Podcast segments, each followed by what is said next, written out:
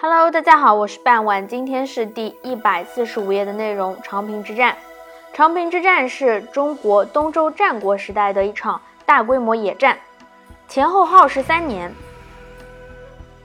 近年来呢，也有一说是为前期僵持对峙二年六个月，后期白热战六个月。这场战以秦军战胜，赵军战败，并且赵军被坑杀了四十万人而告终。此战。为战国形势的转折点。此战后，山东诸国均不再有单独对抗秦军的实力，秦统一中国的战争从而只剩下时间问题。公元前二六二年，秦国出兵攻伐韩国的野王，野王投降于秦国，韩国上党郡与本国的联系也被切断。韩桓惠王惧怕秦军兵锋。决定主动把上党郡献给秦国，以息战祸。上党郡守却不愿降秦。韩桓惠王于是派冯亭接替了上党郡守，遂行降秦的相关事宜。冯亭也不愿降秦，为避免加强秦国，同时利用赵国力量抗秦，他献郡于赵国。赵孝成王接受，封冯亭为华阳君，同时。仍然是担任着上党郡守，派平原君赵胜领五万赵军接收上党。公元前二六一年，秦军进攻韩国的两个城市，进一步的威慑了韩桓文惠王，孤立赵国上党。公元前的二六零年夏，赵括替代了廉颇，接管了长平前线四十五万赵军。赵括到达前线后，立即改变了原有的军事部署和防守战略，并撤换了大批中下级的官士，收缩兵力准备，主动出击，企图一战歼灭秦军，收复上党。秦国得知了这个消息之后，秘密地派遣了武安君白起抵达长平，接替王起指挥秦军。白起针对着赵军的这些动态。以丹河东岸的长平为依托，沿丹河东岸的天然高岗构筑起长达十八公里的主阵地，又一直延伸到小东仓河北岸，以抵御赵军主力的进攻。另外安排了二万五千人在决战开始后切断从石长城出击的赵军退路，另外五千骑兵遮绝留守石长城的。赵军与出击的赵军主力之间的联系，秦军假装战败，赵军中伏。赵括在对秦军所知甚少的情况下，仍然指挥着主力出击，屯扎在固关前的秦军部队。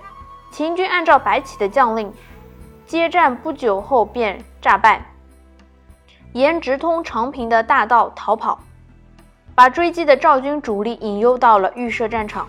赵括不知中计，仍然指挥着全军猛攻秦军阵地，给予秦军重大杀伤。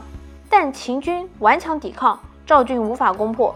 此时赵军的主力已经远离固关十二公里，预伏在小东仓河北岸的两万五千名秦军突然出击，占领了韩王山，切断了赵军的退路。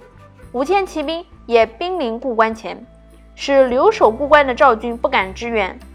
赵军被完全分为两段，赵军出击主力失去了后勤保障，留守部队空守粮草，辎重不敢救援。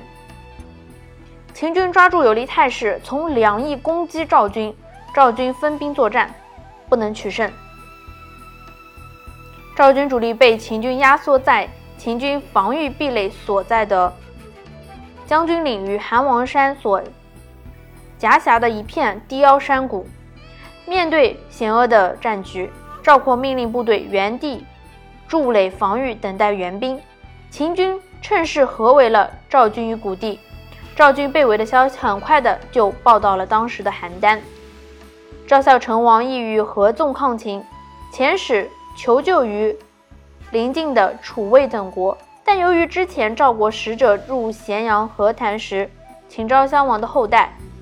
诸侯国不愿救赵，赵孝成王只得派出本国的部队赶往长平前线救援。秦国方面得知赵军的主力已被合围，赵襄王亲自赶到了河内郡，给所有的郡民赐爵一级，命郡内的十五岁以上男丁悉数出征支援长平前线，阻击赵国的援军。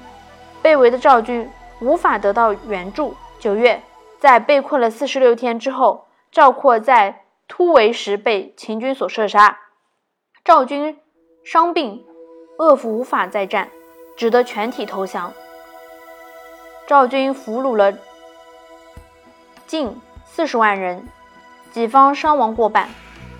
秦军对近四十万降卒心有余悸，白起假意许诺说，准备把降兵中身体强健的带回秦国，而年老体弱、伤残幼小的会放归于赵国。